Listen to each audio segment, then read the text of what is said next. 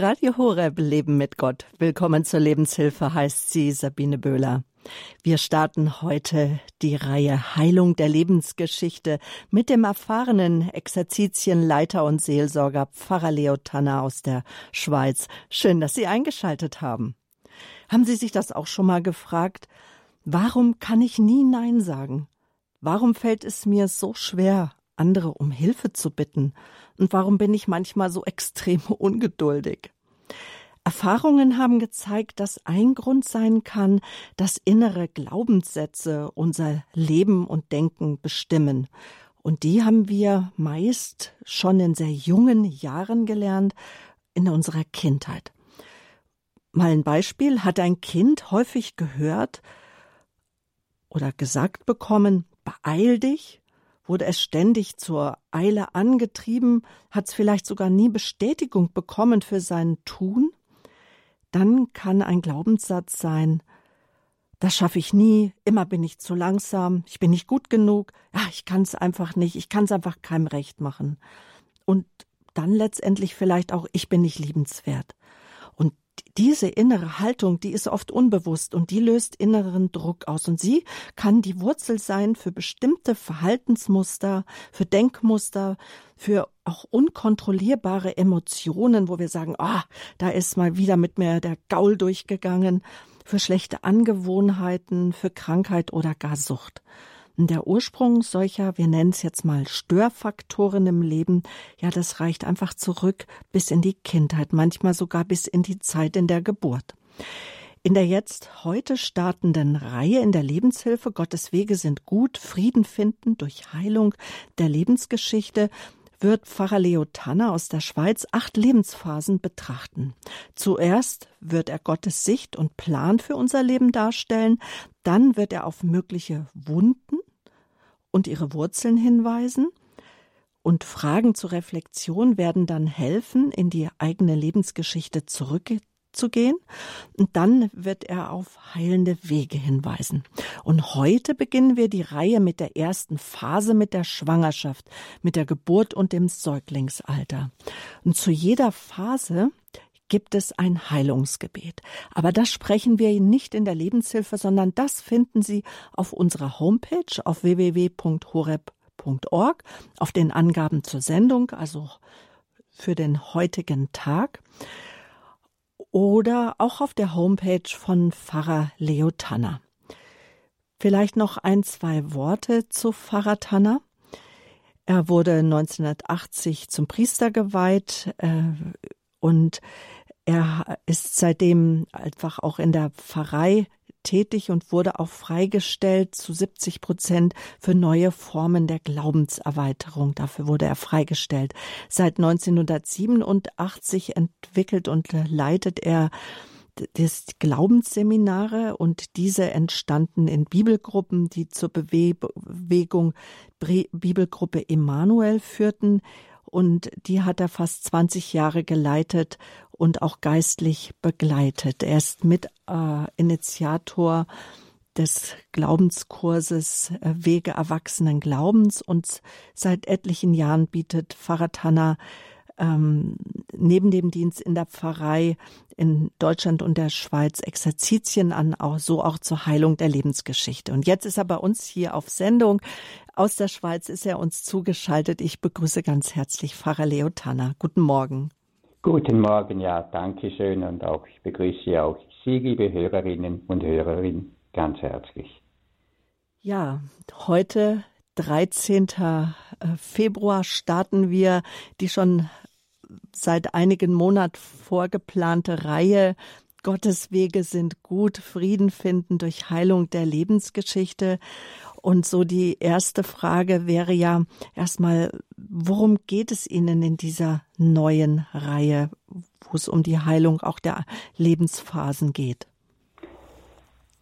Ja, ich möchte dazu vielleicht mit einem Beispiel beginnen, das ich vor einigen Wochen erlebt habe. Ich hatte an einem anderen Ort Gottesdienst und da bin ich zum Organisten vorher hingegangen und habe ihn gefragt, ob das Programm so in Ordnung ist. Und dann fragte er mich, mache ich es recht, ich habe immer das Gefühl, dass ich es nicht recht mache. Und spontan sagte ich zu ihm, natürlich machst du es recht, ich kenne dich ja schon länger. Doch diese deine Frage zeigt, dass du von Kindheit an ein Gefühl des Nichtgenügens in dir hast. Und er hat mir dies dann auch bestätigt. Und dieses Beispiel zeigt, wie jung oder alt wir auch sind, wir können unsere Vergangenheit nicht einfach abstreifen. Was wir erlebt haben, gehört zu uns. Die Ergebnisse der Vergangenheit sind immer in uns. Alles, was wir erlebt haben, und besonders die Verletzungen und Wunden, bleiben in unserem Gehirn und in jeder Zelle unseres Lebens gespeichert. Wir können die Ergebnisse der Vergangenheit zudecken, aber nicht von uns abtrennen. So lebt das Kind der ersten Jahre und damit unsere Kindheit immer in uns. Heute geht's das Hauptproblem ja besteht jetzt nun darin, dass wir das meiste, das unser Leben zutiefst prägt und auch verletzt hat, nicht kennen. Fast alles, was wir in der pränatalen Phase unseres Lebens und in den ersten Lebensjahren erlebt haben, ist uns nicht bewusst. Es ist im Unbewussten gespeichert und prägt von dort her unser Leben. Psychologen sagen, dass uns nur ein Zehntel dessen bewusst ist, was heute unser Leben prägt. Neunzehnter schlummern im Unbewussten. Deshalb weiß ich oft nicht, wieso ich in gewissen Situationen überreagiere oder besser gesagt, warum es in mir einfach so reagiert, obwohl ich es gar nicht möchte. Doch was aus mir herauskommt, zeigt, was in mir drin ist. Zu Beginn der Corona-Zeit bat mich ein christliches Ehepaar, zu ihrer goldenen Hochzeit einen Gottesdienst zu feiern. Im Gespräch stellte sich dann heraus, dass sie in einer großen Krise waren. Trotz gutem Willen hielten sie es miteinander nicht mehr aus. Manchmal lösten beiläufige Bemerkungen heftige emotionale Reaktionen aus, wofür sie sich dann gegenseitig beschuldigten. Zu viele gegenseitige Verletzungen und Reaktionen verunmöglichten ein herzliches Miteinander. In den folgenden Gesprächen versuchten wir die Ursachen und Wurzeln für die jetzigen Reaktionen zu erkennen. Und einmal sagte ich dann, legen wir auf den Tisch zwei Schalen. Die eine füllen wir mit Wasser und die andere mit Benzin.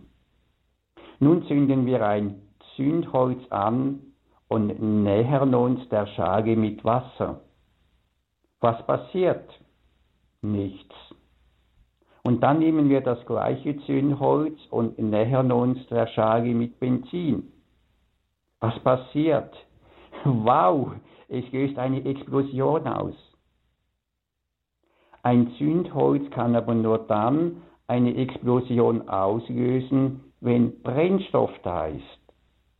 Doch meist geben wir in unserem Miteinander dem Auslöser, also dem Zündholz, die Schuld. Und darum ist es gut, genau hinzuschauen, was der Grund für diese oder jene Reaktion ist, anstatt diejenigen zu beschuldigen, welche diese Reaktion in mir ausgelöst haben. Und dann geht es immer darum, die eigenen Verletzungen heilen zu, was, äh, heilen zu lassen, damit das eigene Benzin, um in diesem Bild zu sprechen, immer mehr zu Wasser wird. Das heißt also, wenn es um die Heilung der Lebensgeschichte geht, dass ich beginne, die Wurzeln zu erkennen. Was ist denn dafür aber auch eine wichtige Voraussetzung, Tanner? Also ganz wichtig ist, dass wir die Wahrheit sehen wollen. Und das ist zuallererst einmal die Wahrheit über die Liebe Gottes in unserem Leben, die oft durch falsche Gottesbilder, durch Lügen, die wir glauben und durch Verletzungen verdunkelt ist. Und dann geht es um die Wahrheit unserer Wunden. Das heißt, zulassen, was ich erlebt habe. Es geht immer um die persönliche Wahrheit. Das heißt, so wie ich es empfunden habe und nicht, wie die andere Person es gemeint hat. Persönliche Wahrheit heißt auch, dass das gleiche Ereignis, zum Beispiel wenn es andere Geschwister auch erlebt haben, dass die das gleiche Ereignis ganz unterschiedlich erlebt haben können. In uns kann jetzt manchmal ein Widerstand gegen die persönliche Wahrheit da sein, weil wir unsere Eltern oder andere Personen nicht beschuldigen wollen. Doch sie konnten es oft nicht anders, weil sie selbst verletzte Menschen waren. Und es geht hier beim Zulassen der Wahrheit nie darum, um eine Kritik an den anderen, sondern es geht einfach um das Zulassen der eigenen persönlichen Wahrheit. So habe ich es empfunden. Das hat es in mir ausgelöst. Und zur Wahrheit gehören dann auch die Folgen dieser Ereignisse und unsere Reaktionen auf die Verwundungen. Jesus will uns diese Reaktionen zeigen, damit wir dort, wo sie verkehrt waren, umkehren, uns davon trennen und dadurch heil werden können. Und dazu will uns dieser Weg mit den Lebensphasen helfen. Es gibt verschiedene Modelle, die das Leben des Menschen in einzelne Entwicklungsphasen aufteilen. Das bekannteste Modell im deutschen Sprachraum stammt vom deutsch-amerikanischen Psychoanalytiker Erik Erikson. Er lebte 1902 bis 1994. Erik, Erikson zeigt die seelisch-psychische Entwicklung des Menschen in einem Stufenmodell in acht Lebensphasen auf. Wir folgen grundsätzlich diesem Modell, haben es jedoch durch andere Modelle ergänzt, um dem Spannungsfeld zwischen den Bedürfnissen, den Wünschen und der Not Notwendigkeit einer gesunden Entwicklung eines Menschen besser gerecht zu werden. Und so betrachten wir nun die acht Lebensphasen, teilweise unterteilt in verschiedene Entwicklungsschritte, Zuerst wird die Sicht Gottes, der Plan Gottes dargestellt. Dann weise ich auf mögliche Wunden und ihre Wurzeln hin. Dann gibt es am Ende Fragen zur Reflexion, die uns helfen können zu erkennen, wie wir diese Phase erlebt haben. Und dann werde ich noch auf heilende Wege hinweisen. Und zu jeder Phase gehört auch ein Heilungsgebet, das wir aber in der Sendung nicht sprechen werden. Das können Sie sich herunterladen von der Homepage www.horeb.org. Für die erste Phase finden Sie es im Programmteil bei Radio Horeb unter dem 13. Februar. Und die Sendung Heilung der Lebensgeschichte wird immer montags sein, die ganze Fastenzeit hindurch.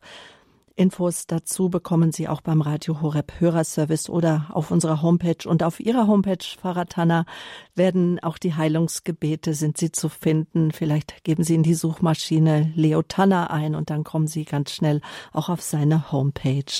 Aber jetzt also mal kurz noch mal die Phasen. Also die erste Phase jetzt Schwangerschaft, Geburt und Säuglingsalter. Zweite Phase die frühe Kindheit trotz Alter. Dritte Phase die Kindergartenzeit, das Spielalter.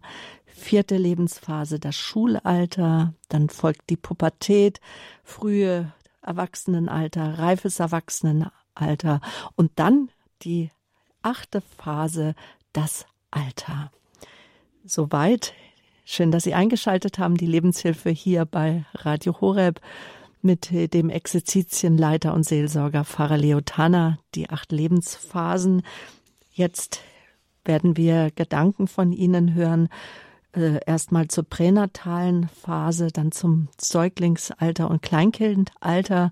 Unser Leben, das wird ja am meisten durch die Kindheit und das Jugendalter geprägt und die Erfahrungen in dieser Zeit, die helfen uns einfach, unser Leben ja mit den eigenen Verletzungen und Prägungen besser zu verstehen. Und deswegen wollen wir jetzt diese Zeitphase ausführlich betrachten. Welche Zeit, Herr Pfarrer Tanner, umfasst denn die erste Phase des menschlichen Lebens?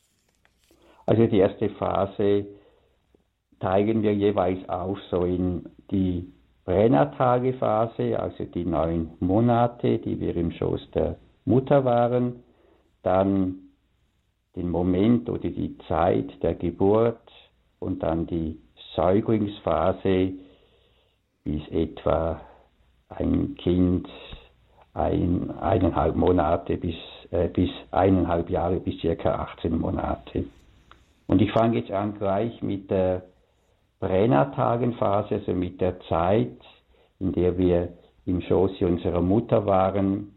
Wir können sagen, unsere Lebensreise beginnt nicht erst in dem, im Augenblick der Geburt, sondern schon lange, lange zuvor unter dem beruhigenden Schlagen des mütterlichen Herzens. Aber eigentlich beginnt unser Leben viel, viel früher, nämlich im Willen unseres Schöpfergottes. Ich möchte dazu eine äh, Geschichte erzählen. In einer Familie von drei Buben schauten die drei Buben Fotos an aus ihrer Kindheit. Und der jüngere Bub war ein Nachzügler, der war etwa zehn Jahre später dazu gekommen. Und so sahen sie jetzt viele Fotos, wo er nicht drauf war. Und der jüngere Bub fragt immer wieder, ja, wo bin denn ich, wo bin denn ich? Und die beiden Älteren lachten hinaus und sagten, da warst du noch hinter dem Mond. Ich weiß nicht, ob Sie in Deutschland diesen Ausdruck kennen, das ist so in der Schweiz eine abschätzige, eine verletzende Formulierung. Und das verletzte dann den Jüngsten sehr und er wurde traurig und wütend und, und er ging zum Papa und sagte, gell Papa, das stimmt nicht, ich war nicht hinter dem Mond. Und der Papa gab ihm die wunderbare Antwort, ja, du hast recht, du warst nicht hinter dem Mond in dieser Zeit, wo du noch nicht da auf der Erde warst, da warst du noch im Herzen Gottes.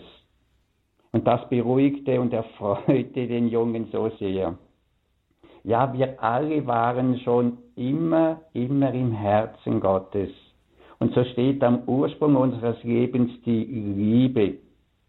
Paulus schreibt in Epheser 1,4, dass Gott uns in Jesus Christus vor Grundlegung der Welt, also vor der Schöpfung, erwählt hat. Ein Strom der Liebe ist seit Ewigkeit da, wie auch der Herr bei Jeremia 31,3 sagt, mit ewiger Liebe habe ich dich geliebt. Und das Erste, was der Mensch erlebt, ist die Liebe Gottes in dem Moment, als Gott ihn nach seinem Bild einzigartig erschafft.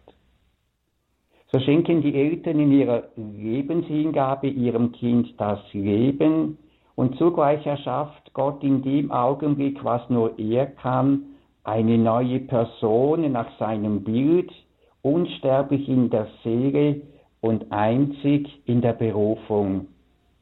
Und das zeigt, ich, sie, wir, wir sind alle gewollt.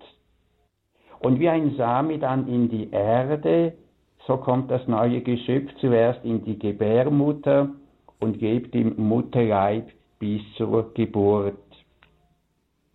Das Kind in der Gebärmutter reagiert in den ersten Lebenswochen und Monaten sehr empfindsam auf die Atmosphäre im Mutterleib. Wenn die Mutter während der Schwangerschaft auf sich selbst achtet und sich gut ernährt, drückt sie damit ihre Liebe zum Kind aus. Ebenso, wenn sie mit der Hand über ihren Bauch streichelt und leise und beruhigend mit dem Kind spricht, wenn das Kind strampelt, um auf sich aufmerksam zu machen. Dadurch wächst in der Mutter und im Kind eine tiefe emotionale Bindung. Mit ihrem Streicheln und ihren beruhigenden Worten heißt die Mutter das Kind willkommen und bestätigt so seine Existenz. Das Kind fühlt sich wohl und ist geborgen. Im letzten Drittel der Schwangerschaft kann das ungeborene Kind auch Geräusche und Reize von außen wahrnehmen und bereits darauf reagieren. Wenn der Vater zum Beispiel liebevoll und aufmerksam mit dem Kind redet, geht das Kind auch mit ihm schon vor der Geburt eine Bindung, eine Beziehung ein. Heute wissen Eltern, zumindest die meisten Eltern oder die es wollen, bereits vor der Geburt das Geschlecht des Kindes. So können sie sanft die Hand auf dem Bauch des Kindes halten und das Kind bereits mit seinem Namen anreden und ihm Worte der Liebe, Worte des Segens von Gott her zusprechen. Diese liebevolle Zuwendung nährt das Kind im Mutterleib, stärkt seinen Geist und fördert seine Lebensbestimmung. Herr Pfarrer Tanner, heißt das dann also, wenn wir jetzt über die Heilung der Lebensphasen sprechen, dass das Kind schon in der pränatalen Phase empfänglich für die Liebe der Eltern und, und auch natürlich deren Not wird? Das ist es ganz genau. Denn ein Kind nimmt bereits während der Wangerschaft auch alles wahr, was die Mutter erlebt. Es nimmt die Liebe der Mutter wahr, aber es nimmt auch wahr, was die Mutter empfindet. Sie nimmt auch ihren Stress, ihre Ängste, vielleicht ihre Traurigkeit, ihre Resignation, aber auch ihre Freude wahr. Das Kind nimmt die Gefühle der Mutter wahr und fühlt immer mit. Welches Verhalten der Eltern in der pränatalen Phase kann dann, ja, was können dann Wurzeln möglicher Verwundungen sein? Also zum Beispiel, wenn Eltern Vorkehrungen getroffen haben, kein Kind zu erhalten und die Frau dann trotzdem schwanger wird, wird das Kind automatisch zuerst emotional abgelehnt. Und diese Ablehnung der Eltern überträgt sich auf das Kind. Und Ablehnung heißt, nicht willkommen, nicht geliebt zu sein. Dem Kind werden Botschaften vermittelt, wir wollen dich nicht haben, du bist lästig, nicht geplant, nicht willkommen, geh doch weg, am liebsten wäre es, du würdest weg sein. Und solche negativen Botschaften rauben dem Kind das Sicherheitsgefühl.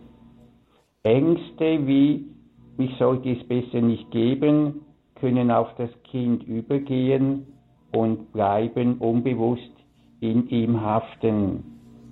Doch nicht flüchtige Bemerkungen über eine unerwartete Schwangerschaft verletzen das Kind, sondern eine solche Ablehnung über einen längeren Zeitraum hin. Wenn eine Mutter, aus welchen Gründen auch immer, Angst hat, zum Kind zu stehen und deshalb die Schwangerschaft versteckt, das, dann kann das Kind im Mutterleib wahrnehmen, mich sollte es besser nicht geben, anderes ist wichtiger. Ich muss mich verstecken, ich muss mich zurückziehen. Und wenn eine solche Ablehnung oder Verletzung nicht geheilt wird, kann das Kind diese Ängste das ganze Leben mittragen. Und das gilt besonders dann, wenn das Kind Abtreibungsversuche erlebt hat. Eine Folge davon ist eine tiefe Verunsicherung in der Identität. Einflüsse und Erfahrungen des noch ungeborenen Kindes im Mutterleib können einen Menschen lebenslang prägen. Verborgen im Unbewussten beeinträchtigt ist das Leben im Erwachsenenalter und das kann sich in einer allgemeinen Verunsicherung, in Angstzuständen, in Zwängen, in Beziehungsunfähigkeit und so weiter zeigen. Auch Schuldgefühle der Mutter, die durch eine schwere seelische Verletzung bei der Empfängnis, wie zum Beispiel eine, Ver eine Vergewaltigung entstanden sein können, können sich aufs Kind übertragen. Oder auch, wenn die Mutter oder sonst jemanden einen Fluch, einen Todeswunsch über dem ungeborenen Kind ausspricht, dann kann eine geistliche Bedrückung über das Leben des Kindes kommen.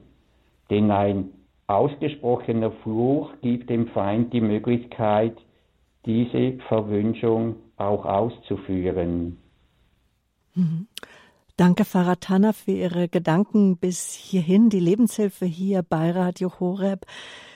In jeder Seele, liebe Zuhörer, da finden sich Spuren alter Verletzungen, weil die Menschen um uns herum einfach nicht perfekt sind und das Leben uns ja auch belastende Erfahrungen zumutet. Daher haben wir heute die Reihe gestartet. Gottes Wege sind gut, Frieden finden durch Heilung der Lebensgeschichte.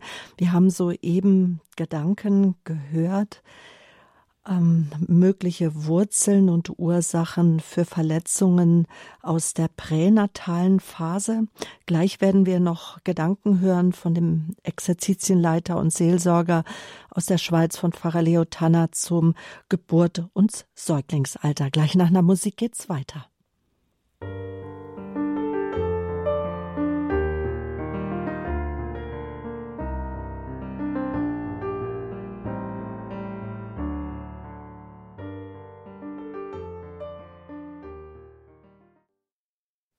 Schön, dass Sie eingeschaltet haben hier in der Lebenshilfe bei Radio Horeb. Heilung der Lebensgeschichte, die neue Reihe hier bei Radio Horeb, Ihrer christlichen Stimme. Ja, mancher Mensch kann schlecht Nein sagen, andere werden schnell ungeduldig und solche Verhaltensmuster, sie prägen sich meist schon früh im Leben ein. Und weil die Menschen um uns herum auch nicht perfekt sind und das Leben uns einfach auch manch, ich nenne es mal, belastende oder auch schlimme Erfahrungen zumutet, finden sich in jeder unserer Seelen, in unserer Geistseele einfach Spuren schon oftmals sehr, sehr alter Verletzungen. Und der erfahrene Exerzitienleiter Pfarrer Leo Tanner, er lädt uns in der Lebenshilfereihe Heilung der Lebensgeschichte ein, die Wunden unserer Seelen aufzuspüren, so könnte man es sagen, und ja, von Gott heilen zu lassen.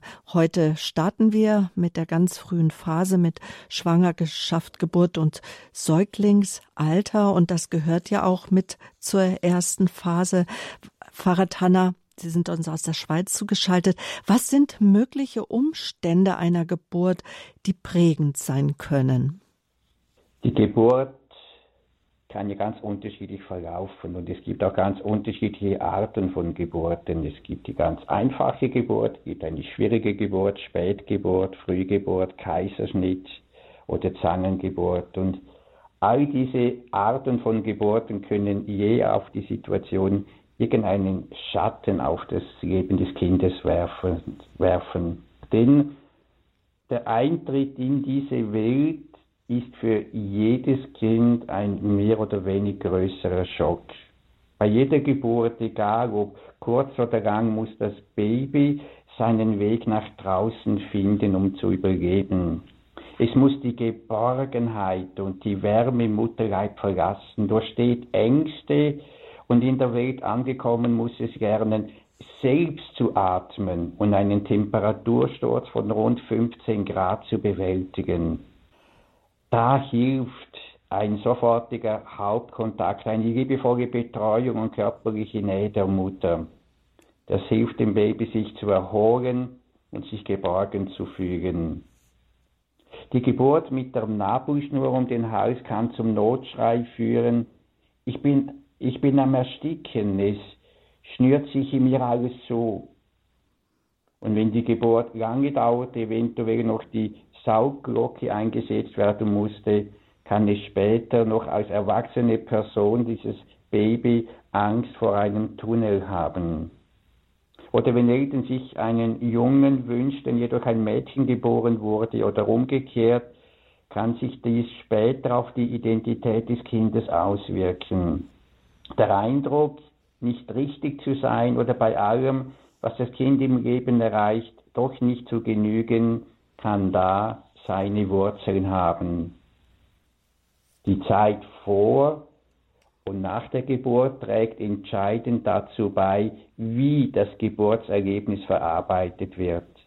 Hat das Baby die Zeit in der Schwangerschaft positiv erlebt und wird es nach der Geburt von einer liebenden Familie willkommen geheißen, dann kann es auch dramatische Geburtserlebnisse gut verarbeiten und sich schnell davon erholen. Mhm. Wir wollen aber aufzeigen, welche dramatischen Geburtserleben sich später auf die Kindheit oder Erwachsenenalter, wie sie sich zeigen können. Also wie machen sie sich bemerkbar? Wie können sie sich bemerkbar machen? Ja, ich kann dazu einfach ein Beispiel erzählen. Mhm. Eine robuste Frau kam in die Seelsorge. Sie hat eine neue Wohnung bezogen und bei dieser Wohnung waren die Garagen im Keller. Und als sie in die Tiefgarage einfahren wollte, bekam sie eine Panikattacke. Sie musste das Auto stehen lassen. Sie konnte nicht weiterfahren. In der Seelsorge wurde sie dann gefragt, wie die Kindheit war, wie der Vater war und so weiter. Und alles war in bester Ordnung. Und dann haben sie miteinander gebetet und dabei ist ein inneres Bild aufgetaucht, dass sie bei der Geburt im Mutterkanal stecken geblieben sei. Und das hat sie dann auch von ihrer Mutter her bestätigen können. Und dann haben sie in der Seelsorge darum gebetet, dass Jesus jetzt in diese Situation hineinkomme, wo sie im Mutterkanal stecken geblieben sei und dass Jesus mit ihr jetzt da nochmals hindurchgehe. Nach dem Gebet war dann die Panik weg. Es war noch ein wenig Angst da. Sie musste sich entscheiden zu vertrauen und dann wurde die Angst immer kleiner und ging dann schlussendlich ganz weg. Das war jetzt ein Beispiel, wie ein dramatisches Geburtserlebnis sich aufs Leben auswirken kann. Eben haben wir auch schon über die pränatale Phase gehört. Und dann gibt's da ja noch auch ja das Säuglingsalter, in das wir, ähm, das ja einfach viel zu schnell manchmal vergeht, aber dass wir, daran können wir uns ja meistens gar nicht mehr erinnern. Ähm, das Zeugnisalter, was ist da wichtig, Herr Pfarrer Tanner? Genau, so im Säuglingsalter steht das Kind ganz, ganz in der Mitte. Und Eltern, die das erste Kind bekommen, die, die merken auf einmal, wie jetzt einfach das Kind den Zeit- und den Terminplan angibt. Und das ist gut so. Nicht unsere Bedürfnisse und unsere Erwartungen als Erwachsene aber auch nicht die Konzepte der Wirtschaft oder der Bildung stehen jetzt an erster Stelle, sondern das, was das Kind zur Entwicklung braucht. Ein Kind kann ohne menschliche Nähe, ohne Schutz und Zuwendung nicht gedeihen. Um seiner natürlichen Neugier und seinem angeborenen Erkundungsdrang zu folgen, braucht ein Kind den Schutz und die Sicherheit einer zuverlässigen Beziehung. Und je schwieriger oder bedrohlicher eine Situation für das Kind ist, umso mehr verlangt es nach dieser Beziehung, nach dieser Bindungsperson. Also nach der Person, wo es sich sicher und geborgen fühlt. Und das ist in der Regel die eigene Mutter, die dem Kind vermittelt, ich liebe dich, ich bin für dich da, immer. Mit solcher ungeteilter Aufmerksamkeit und Zuwendung lernt ein Säugling Liebe anzunehmen und sich anzuvertrauen. Und dadurch wächst in ihm das Urvertrauen als große seelische Kraft für das ganze Leben. Mhm. Und, und was ist dann sozusagen die Aufgabe der Eltern, wenn jetzt ein Baby ganz frisch das Licht der Welt erblickt? Also wenn ein Baby zur Welt kommt, dann ist es die Aufgabe der Eltern, die Signale, die das Kind sendet, richtig zu interpretieren. Mhm. Gelingt es ihnen, die Bedürfnisse des Kindes zu stillen, dann lernt das Baby, dass es mit seinen Signalen etwas bewirken kann. Denn ein Baby weiß am Anfang noch gar nicht, dass es eine eigenständige Person ist. Es lernt erst an der Reaktion der Mutter, sich selbst wahrzunehmen. Wenn die Mutter lächelt, merkt das Baby, ich habe etwas richtig gemacht, oder? Meine Gefühle sind okay. In einer sicheren Bindung entwickelt ein Kind eine gesunde Selbstwahrnehmung. Es beginnt sich selbst zu spüren. Die Beziehung zu sich selbst entsteht. Für Säuglinge ist es notwendig, dass sie gepflegt und all ihre Bedürfnisse gestillt werden. Wenn sie gesättigt, gehalten, getröstet und gekost werden, geht es um mehr als das bloße Überleben. Dies dient nach dem Willen Gottes dazu, dass sie Vertrauen lernen und erfahren, dass das Leben gut ist. In dieser Zeit entsteht eine Symbiose mit der Mutter. Symbiose ist eine gegenseitige Abhängigkeit, in der zwei verschiedene Organismen, Organismen ihre Beziehung so leben, dass sie für beide nützlich ist. Die Mutter hat das tiefe Bedürfnis, sich um ihr Kind zu kümmern. Und wenn sie das tut, erfahrt sie eine tiefe innere Erfüllung. Und das Kind jetzt braucht diese Zuwendung der Mutter und die Mutter ist glücklich darüber, wenn sie das dem Kind schenken kann. In einer gesunden Beziehung erfahren dann beide, dass ihre Bedürfnisse gut sind und dass sie befriedigt werden. Von großer Bedeutung ist hier das Stillen. Hier wird ein intimes Miteinander gelebt. Eine Mutter, die jetzt nicht stillen kann, hat die Möglichkeit, dies durch viel Nähe zu ersetzen, zum Beispiel, währenddem man das Fläschchen gibt oder eben schüppelt, wie man sagt, auch dem Baby viel Hauptkontakt zu geben, vielleicht ist sogar auch fest an die Mutterbrust hinzuhalten. Beim Stillen wächst in der Mutter die Feinfühligkeit. Sie weiß instinktiv dann immer klarer, was das Kind braucht. So schreit ein Säugling nie grundlos und kann in den ersten sechs Monaten auch nicht verwöhnt werden.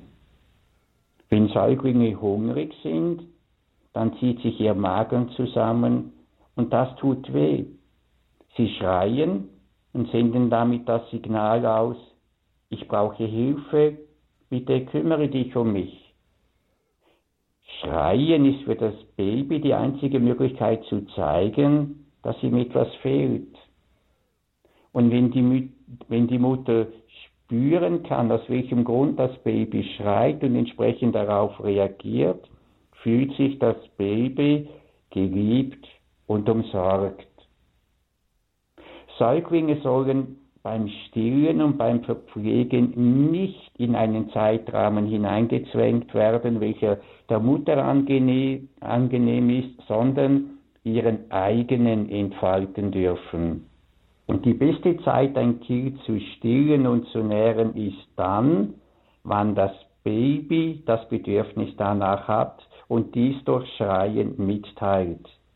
Das ist kein Druckmittel, sondern von Gott gegeben, damit das Kind in den ersten Monaten die eigenen Bedürfnisse mitteilen, kann, äh, mitteilen kann und dass sie es auch lernt, dies zu tun. Wenn diese Kommunikation gelingt und die Mutter entsprechend reagiert und die Bedürfnisse stillt, dann werden die Säuglinge in ihrem Sein gestärkt. Wenn Babys so erfahren, dass sie das Richtige tun, um ihr Bedürfnis erfüllt zu bekommen, dann haben sie ihr erstes lebensbedrohliches Problem gelöst. Und dazu lernt das Kind beim Stillen ich muss mich selbst bemühen. Es braucht meinen Einsatz, um satt zu werden. Ich muss nämlich saugen. Das sagt Pfarrer Leo Tanner, Exerzitienleiter, Seelsorger in unserer neuen Reihe Heilung der Lebensgeschichte, die erste Phase Schwangerschaft, Geburt und Säuglingsalter. Pfarrer Tanner, fassen Sie nochmal zusammen. Was ist für ein Kind im ersten Lebensalter besonders wichtig? Für ein Kind ist im ersten Lebensjahr Nähe und viel, viel Liebe wichtig. Das ist notwendig fürs Kind. Nähe vermittelt so das Urvertrauen. Und dabei ist die Haupt, das sensibelste Sinnesorgan. Ein Kind braucht Berührungen, ein Kind braucht Umarmungen. Und dann kann ein Kind auch spüren, dass es der Welt vertrauen kann, dass das Leben gut ist. Es kann auch erkennen, dass es sich selbst vertrauen kann. Und wichtig ist in dieser Lebensphase für das Kind, dass es eine feste Bindung hat, eine feste Bindung an die Bezugsperson, das wird in der Regel die Mutter sein. Und in dieser festen Bindung entsteht dann auch eine Sicherheit, es wächst Resilienz und damit Widerstandskraft und Selbstbestimmung im Leben. Der Säugling erfährt mit dieser Zuwendung und Liebe, Gott ist gut, ich kann ihm vertrauen, ja, ich habe in der Welt meinen Platz und ich soll zu dem Menschen werden, als der mich Gott geschaffen hat. Ein Säugling ist ganz abhängig von der Beziehungsperson und saugt alles auf wie ein Schwamm. Es nimmt auch die unausgesprochenen Erwartungen wahr, ist sehr empfindsam und spürt schnell, wenn etwas nicht gut ist.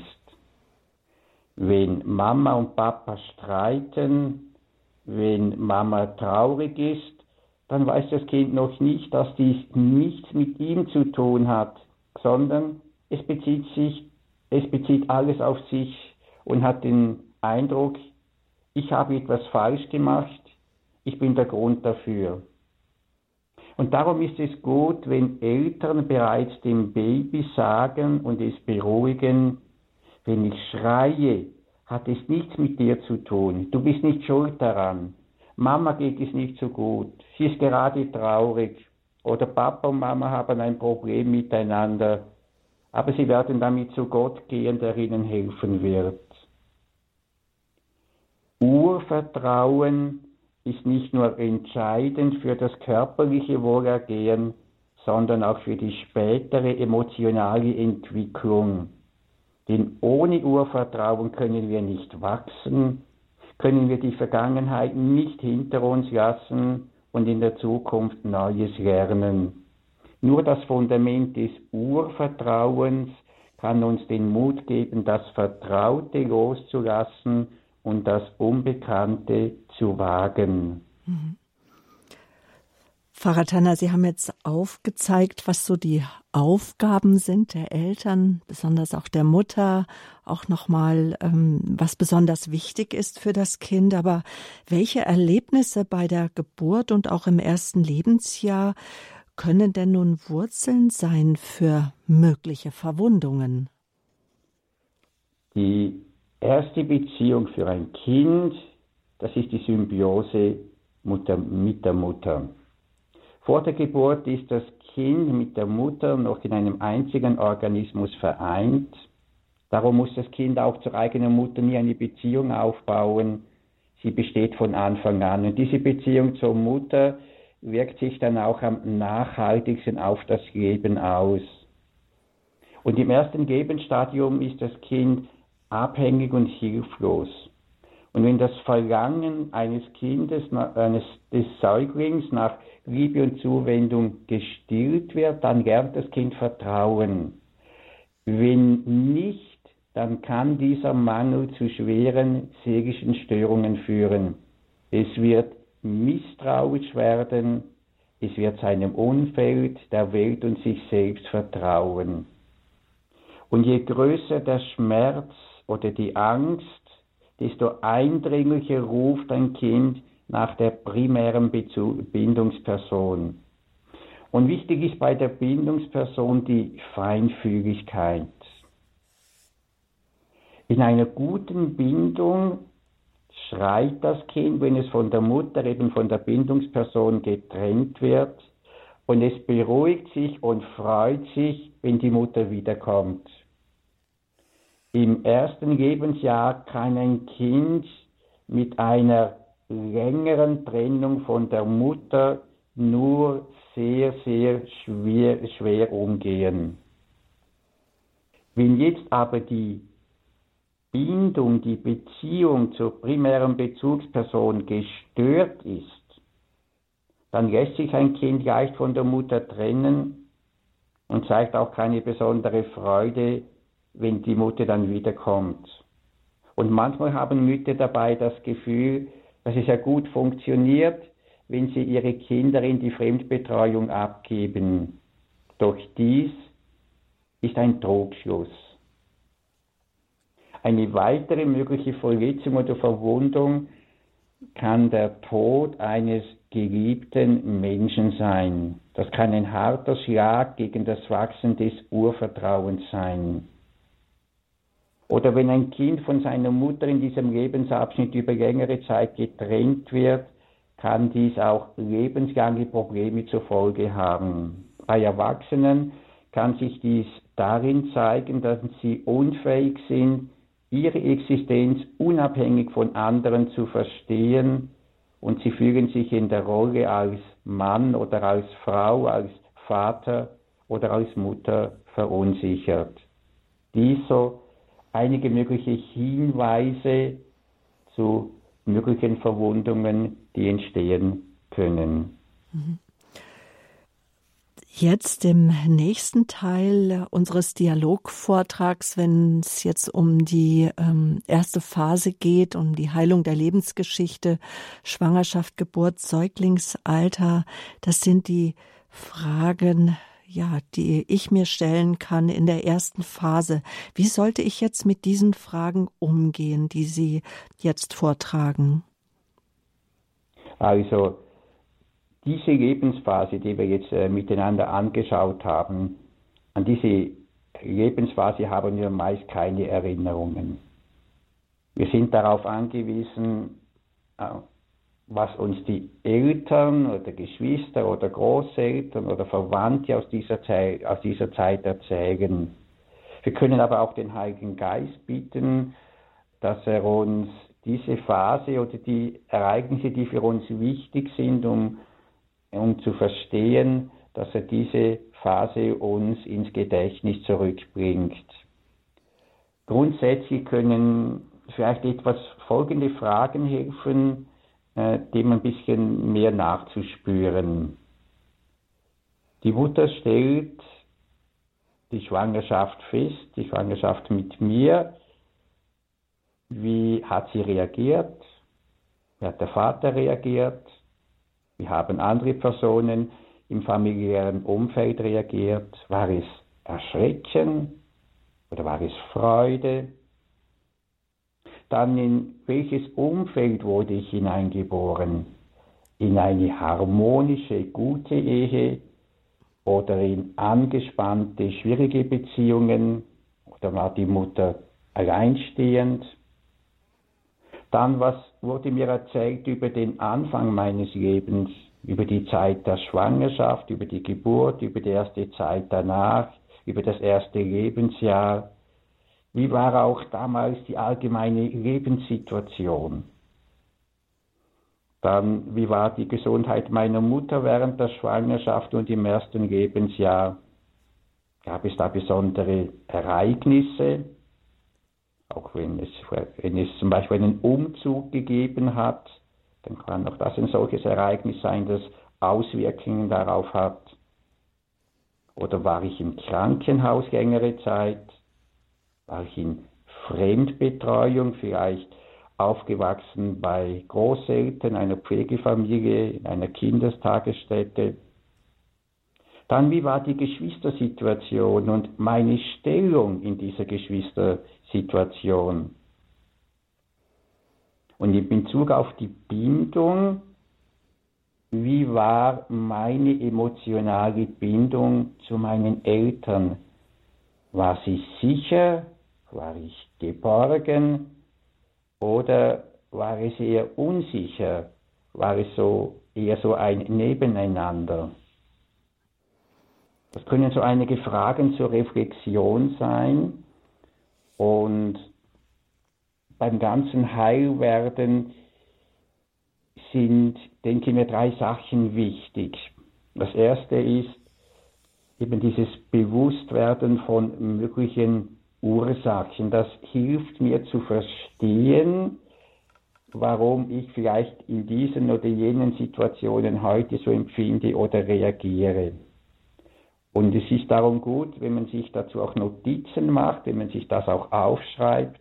Mit der Zeit kommt einem plötzlich wieder mal etwas in den Sinn, man kann es wieder ergänzen und wir dürfen auch den Heiligen Geist bitten, dass er uns das zeigt, was für uns wichtig ist oder eben wir können hier auch äh, andere Personen darüber fragen.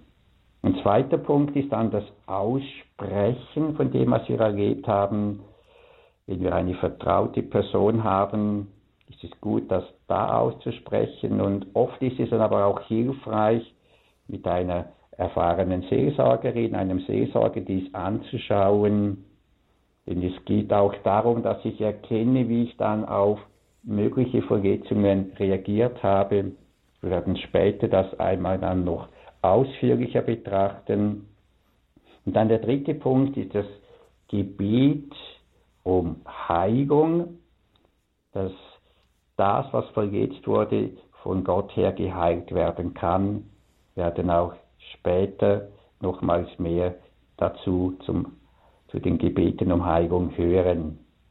Ich fasse zusammen, in der ersten Lebensphase geht es nach dem Plan Gottes darum, dass das Urvertrauen in uns entsteht, dass ich Vertrauen ins Leben bekomme, dass ich Vertrauen zu den Menschen habe und dass ich Vertrauen zu mir selber habe. Und damit ich Vertrauen zu Gott habe und weiß, ich habe einen Platz in dieser Welt, ich habe eine Berufung in dieser Welt und es ist gut, dass es mich gibt. Wunderbar und schön, dass es Sie gibt, liebe Hörerinnen und Hörer. Wir haben jetzt noch ein paar Minuten Zeit, wo Sie auch Fragen stellen können zum Gehörten. Ich sag mal die Hörertelefonnummer, das ist die 089 517 008 008 089 517 008 008 bis uns die ersten Zuhörer erreichen die ersten Fragen in den nächsten Folgen, die noch kommen werden. Am kommenden, also jetzt immer am Montag, die Reihe Heilung der Lebensgeschichte mit Pfarrer Leo Tanner. Pfarrer Tanner, dies wird ähm, in der nächsten Woche Montag auch wieder 10 Uhr in der Lebenshilfe um die frühe Kindheit und das Trotzalter gehen, dann das Kindergartenalter, Schulalter und so weiter und dann irgendwann auch das Alter. Mm, jetzt haben wir gesagt, dass wir in der Sendung nicht die Heilungsgebete sprechen möchten. Vielleicht für den einen oder anderen, der fragt, warum denn nicht? Das ist doch gerade das Wichtige. Die Heilungsgebete sind auf Ihrer Homepage und auch bei uns. Ein kurzer Hinweis zum Umgang jetzt damit. Ein kurzer Umgang zu den Heilungsgebeten. Genau. Mhm. Genau. Ich glaube, bei den Heilungsgebeten ist es zuerst einmal vor, vorgängig eben wichtig, was ich vorher gerade erwähnt habe, äh, dass äh, mir all das bewusst wird und dass ich das auch aus, äh, ausgesprochen habe, aussprechen konnte. Und dann weiß ich auch, mit was ich vor das Heilungsgebet gehe. Es ist gut, dass wir uns ganz bewusst vor Jesus Christus stellen der am Kreuz all unsere Leiden und Schmerzen getragen hat. Wo es möglich ist, ist es sicher ideal, wenn man auch vor dem Ausgesetzten Allerheiligsten geschieht, wo Jesus als wahrer Mensch und wahrer Gott leibhaft gegenwärtig ist und wo auch er gegenwärtig ist in seiner heilenden Liebe am Kreuz, wo er auch unsere Krankheiten getragen hat.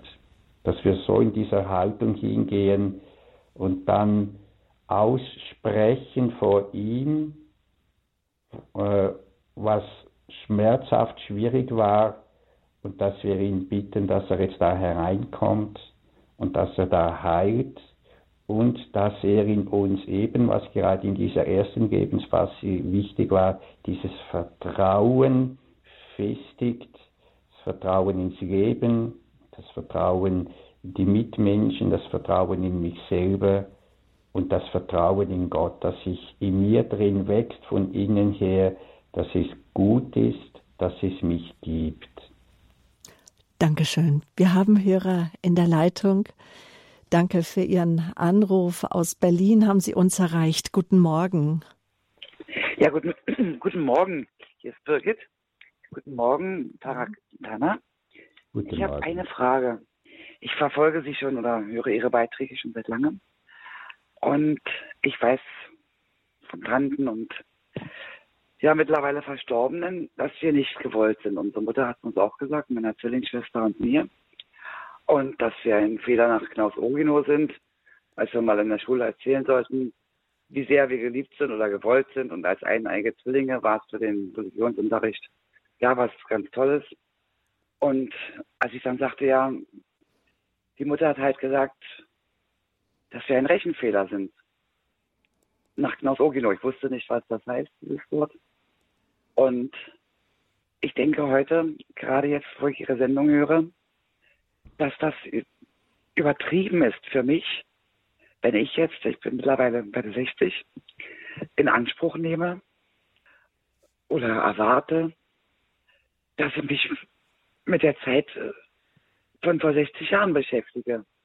Dass ich nicht einfach mein Leben lebe, dass auch lebe, was ich täglich bete. Mittlerweile durch Radio höre, versuche ich immer mehr zum Glauben zu finden. Und mich an Gott zu wenden. Ich habe ein ganz großes Problem damit, anzufangen, mich so wichtig, also als den Nabel der Welt hinzustellen und zu sagen, jetzt fange ich an, alle sind schon tot, es gibt nur noch meine Schwester. Und die hat ärgste Probleme, wo ich ganz deutlich spüre, ja, ich habe die äh, Psychologie und, und das nie studiert, aber ich fühle ganz deutlich, ähm, wo die Probleme sind. Und dann denke ich, ja, warum bete ich dann zu Gott täglich. Mhm. Warum wende ich mich an Maria?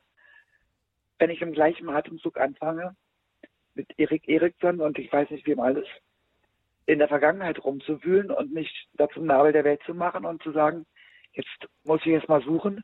Das ist jetzt eine ähm, gute, gute Frage wir haben jetzt schon äh, ja. 11 Uhr, dass wir die noch gut beantworten können. Die ist wirklich ja. ausgezeichnet, weil ich denke, das beschäftigt viele Zuhörer und das hören wir auch immer wieder, auch in der Seelsorge. Warum zurückblicken? Wer ist eingeladen, zurückzublicken?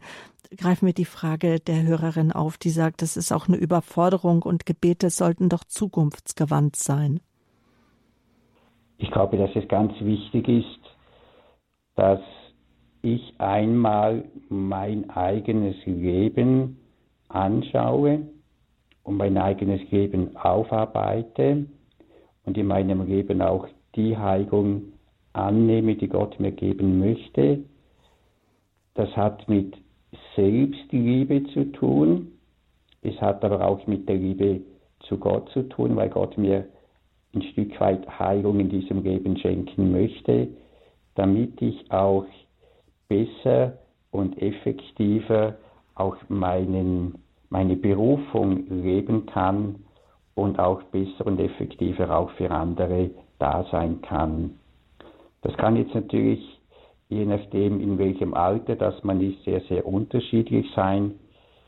Ich habe erst auch so mit etwa 35, 40, vor allem 40 herum, angefangen, meine Lebensgeschichte äh, tiefer anzuschauen und habe dann aber gemerkt, dass durch diese Prozesse viel, viel Heil auch in mein Leben gekommen ist und dass das auch mir sehr viel geholfen hat im Umgang mit den anderen Menschen und auch die anderen Menschen das wahrgenommen haben. Ich glaube in dem Sinn, dass ich mir die Liebe Jesu, die Liebe Gottes den Menschen geben kann, ist auch die Heilung der Lebensgeschichte auch ein Dienst, den ich eigentlich an meinen Nächsten tue. Aber es kann auch Situationen geben, äh, wo, wo es anders ist, wo, wo, wo Gott auch zu verstehen geben kann, ich glaube, das darfst du jetzt ruhen lassen, komm einfach zu mir und ich äh, heile das in deinem Leben so, wie es nötig ist oder wie du das für dein Leben brauchst. Hier braucht es einfach das Hören auf den Heiligen Geist, wer sich angesprochen fühlt und den Eindruck hat, ich glaube, das, das spricht mich an, dem möchte ich nachgehen, das ist wichtig, der ist eingeladen, sich auf diesen Prozess, so wie es für ihn möglich ist, einzulassen. Herzlichen Dank nach Berlin an Birgit. Eine Hörerin, ich bitte Sie, ähm, sich kurz zu fassen, weil die Sendezeit naht. Aus Oberbayern rufen Sie an. Ja, grüß Gott, Herr Pfarrer Tanner. Äh, ich wollte nur sagen, ich weiß auf jeden Fall, dass ich ein geliebtes Kind meiner Eltern äh, war. Mein Vater ist gestorben, meine Mutter lebt noch, aber meine Mama hat vor mir eine Totgeburt gehabt im siebten Monat und sie, das ist vom Arzt nicht erkannt worden, dass da keine Kindsbewegungen mehr da sind. Also sie hat selber gemerkt und ist dann zur Hebamme gegangen und hat dann 24 Stunden lang empfunden und hat dann gewusst schon, dass das Kind äh, tot sein wird, ist dann noch getauft worden. Und meine Frage können daher äh, meine ähm, vielen Ängste kommen, auch in, von ähm, was weiß ich, Fuchsbandwurm oder mhm. dieses oder jenes mhm. Oder auch sonst Ängste. Also ich fühle mich jetzt äh, sehr äh, von Gott unterstützt und dass mir da auch schon äh, vieles an Angst genommen worden ist. Aber diese Angst und diese Zwänge und teilweise auch die Depressionen können die von daher kommen. Danke für die Frage. Hören wir, was Pfarrer Tanner dazu zu sagen ja. hat. Mhm. Ich denke, dass das mit ein Grund sein kann, dass nämlich ihre Mutter, als sie mit ihnen schwanger war, äh, dann diese Empfindungen in ihr da waren, diese Ängste da waren. Hoffentlich passiert das nicht mit dem Geschwister, das äh, totgeboren wurde und dass das auch auf sie oder etwas von dem auch auf sie als Kind im Mutterschoß übergegangen sein könnte. Soweit eine ganz kurze Antwort. Ja.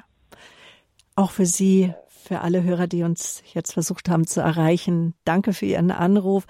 In den nächsten Sendungen wird der Frageteil sehr viel länger sein. Wir haben uns jetzt einfach auch Zeit genommen. Die neue Reihe hier bei Radio Horeb immer am Montagmorgen 10 Uhr mit Pfarrer Leo Tanner, Exerzitienleiter, Seelsorger, Mitinitiator Wege Erwachsenen Glaubens. Die Reihe heißt Gottes Wege sind gut, Frieden finden durch Heilung der Lebensgeschichte. Am nächsten, am kommenden Montag um 10 Uhr geht es um die frühe Kindheit. Es gibt Heilungsgebete zu jeder Phase. Diese Heilungsgebete da rufen Sie entweder beim Radio Horeb Hörerservice an, wenn Sie kein Internet haben. Dort bekommen Sie sie. Die Nummer ist die 08328 921 110 aber auch auf unserer Homepage www.horeb.org unter dem jeweiligen Sendetag. Heute die erste Phase ist am 13. Februar im Jahr 2023 gelaufen aber auch auf der Seite von Pfarrer Leotanner, einfach www.leotanner in einem Wort.ch oder in die Suchmaschine Leotanner eingeben, dann kommen Sie auch zu den Heilungsgebeten. Es gibt einen Reiter oben rechts, der heißt Gebete auch um Heilung oder einfach Gebete. Wiederholt wird die Sendung heute Abend um 23 Uhr. Empfehlen Sie sie gerne weiter. Laden Sie sich die Radio Horeb App herunter auf Ihr Smartphone, falls Sie sie noch nicht installiert haben. Das ist so in Neudeutsch ausgedrückt ein Must-Have. Die Radio Horeb App kostenlos kann sie heruntergeladen werden, wo Sie auch aktuelle Sendungen hören, aber auch Sendungen nachhören können. Bevor wir jetzt den priesterlichen Segen von Ihnen bekommen, Pfarrer Tanner, noch den Hinweis auf die Seelsorge-Hotline, wenn Sie sich aussprechen möchten. Wir haben diesen Service für Sie eingerichtet, täglich von 16 bis 17 Uhr stehen Ihnen erfahrene Seelsorger, Priester, Ordensleute, Ordensfrauen zur Verfügung, haben ein Ohr für Ihre Anliegen. Die Rufnummer dazu 08328 921170. Das ist die Rufnummer der Seelsorge Telefonhotline hier bei Radio Horeb, ein Service, den wir extra eingerichtet haben, der möglich ist auch dank Ihrer Spende, denn wir sind zu null Prozent äh, zu null Prozent finanziert durch die Diözese oder sonstige äh, öffentliche Gelder zu 100 Prozent durch ihre Spenden finanziert. Danke für Ihre Gabe und besonders wenn Sie noch nie etwas für uns gespendet haben, möchte ich jetzt anklopfen an Ihre Herzenstür und auch an Ihren Geldbeutel. Morgen, Dienstag, die Lebenshilfe, die Reihe Ehe wir uns trennen, wieder um 10 Uhr. Eros lebt von Spannung, die Kür im Paarlauf, dauerhafter Liebesbeziehung. Dann begrüßt sie Dominik Miller und er ist im Gespräch mit der Psychotherapeutin Tabea Freitag. Und jetzt, Pfarrer Tanner, danke für Ihren Segen. So bitte ich dich, himmlischer Vater, dass du all das, was wir jetzt gehört haben, durch den Heiligen Geist leitest. Bitte dich, Jesus Christus, dass du Heilung schenkst und Erlösung schenkst. Und ich bitte dich, Heiliger Geist, dass du Trost und Frieden und Erkenntnis schenkst und so segne sie alle, der dreieine Gott, der Vater, der Sohn und der Heilige Geist. Amen. Amen. Damit verabschieden sich von Ihnen Sabine Böhler und Pfarrer Leo Tanner.